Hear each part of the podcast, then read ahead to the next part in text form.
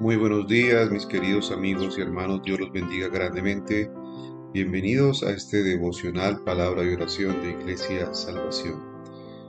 Todas las mañanas a las 6.30 am estamos compartiendo la palabra de Dios a través de estos breves devocionales.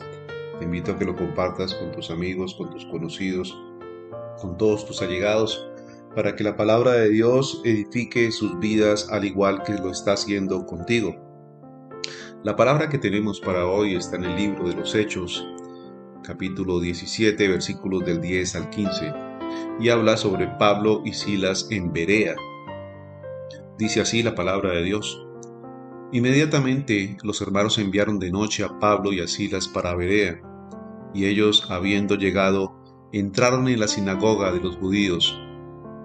Y estos eran más nobles de los que estaban en Tesalónica pues recibieron la palabra con toda solicitud, escudriñando cada día las escrituras para ver si estas cosas eran así. Así que creyeron muchos de ellos y mujeres griegas de distinción, y no pocos hombres. Cuando los judíos de Tesalónica supieron que también en Berea era anunciada la palabra de Dios por Pablo, fueron allá y también alborotaron a las multitudes. Pero inmediatamente los hermanos enviaron a Pablo que fuese hacia el mar y Silas y Timoteo se quedaron allí. Y los que habían encargado de conducir a Pablo le llevaron a Atenas, y habiendo recibido orden de Sila y Timoteo de que viniesen a él lo más pronto que pudiesen, salieron hacia allí. Palabra de Dios entonces en Hechos 10, versículos, eh, perdón, Hechos 17, versículos 10 al 15. Aquí hablamos entonces sobre un hecho especial que sucedió allí en esta ciudad de Berea. Y es un grupo de hermanos que verdaderamente reciben la palabra con solicitud. Deberíamos entonces preguntarnos cómo evaluamos los sermones y las enseñanzas.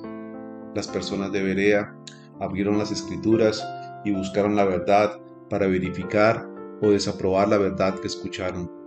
Siempre compare lo que escucha con lo que la Biblia dice. Un predicador o un maestro que da el mensaje verdadero de Dios nunca entrará en contradicción y se apartará de la palabra de Dios. Por ello es muy importante que tú leas la palabra, que tú la escudriñes. Lamentablemente, hay muchos cristianos hoy en día que solamente van a la iglesia el domingo, escuchan un sermón, pero entre semana no escudriñan la palabra de Dios, no la leen, no la meditan, no la estudian y por ello entonces caen en iglesias o en falsas iglesias con falsos maestros que distorsionan la palabra de Dios y de esta manera no crecen espiritualmente, reciben un falso evangelio. Mi testimonio personal, debido a esto, es que uno debe, ante todo, escudriñar la palabra. Esto no lo pidió Jesús. Jesús nos pidió que nosotros fuésemos personas que escudriñásemos la palabra y podemos de esta manera entonces conocer las escrituras. Dice la palabra de Dios en Juan 5:39, escudriñad las escrituras porque a vosotros os parece que en ella tenéis la vida eterna, y ellas son las que dan testimonio de mí. En muchas partes de la palabra nos dice que debemos ser diligentes en el estudio de la misma. La palabra de Dios es útil para enseñar, para redarguir, para instruir. Es útil para uno realmente ser edificado y es eh, igualmente importante que entonces nosotros seamos como estas personas de Berea que recibamos la palabra con toda solicitud y que escudriñemos las escrituras cada día, como dice aquí, no de vez en cuando, no eh, si hoy quiero o si hoy no quiero, no, hay que escudriñar y estudiar la palabra todos los días, porque en ella encontramos la vida eterna y el conocimiento de Dios, la palabra de Dios, y queremos que Dios nos hable, que Dios nos instruya, pues debemos leer su palabra, meditar su palabra es importante que igualmente evalúes los sermones y las enseñanzas que recibes a la luz de la palabra. Yo eh, en mi caminar, en mis primeros años que caminé con Cristo, estaba en una iglesia donde se predicaba un falso evangelio. Caí lamentablemente en una iglesia donde se predicaba un evangelio de la prosperidad cuando empecé a indagar, a instruirme en la palabra, cuando empecé a comparar los sermones con las enseñanzas y lo que decía la palabra de Dios, encontré que había grandes diferencias. Encontré cómo el predicador donde yo asistía manipulaba a la gente para sacarles dinero. Por ello salí de ese lugar y me propuse estudiar la palabra de Dios. Estudié durante cinco años en un seminario bíblico y me he preocupado desde entonces, debido a esta situación que viví, de escudriñar la palabra.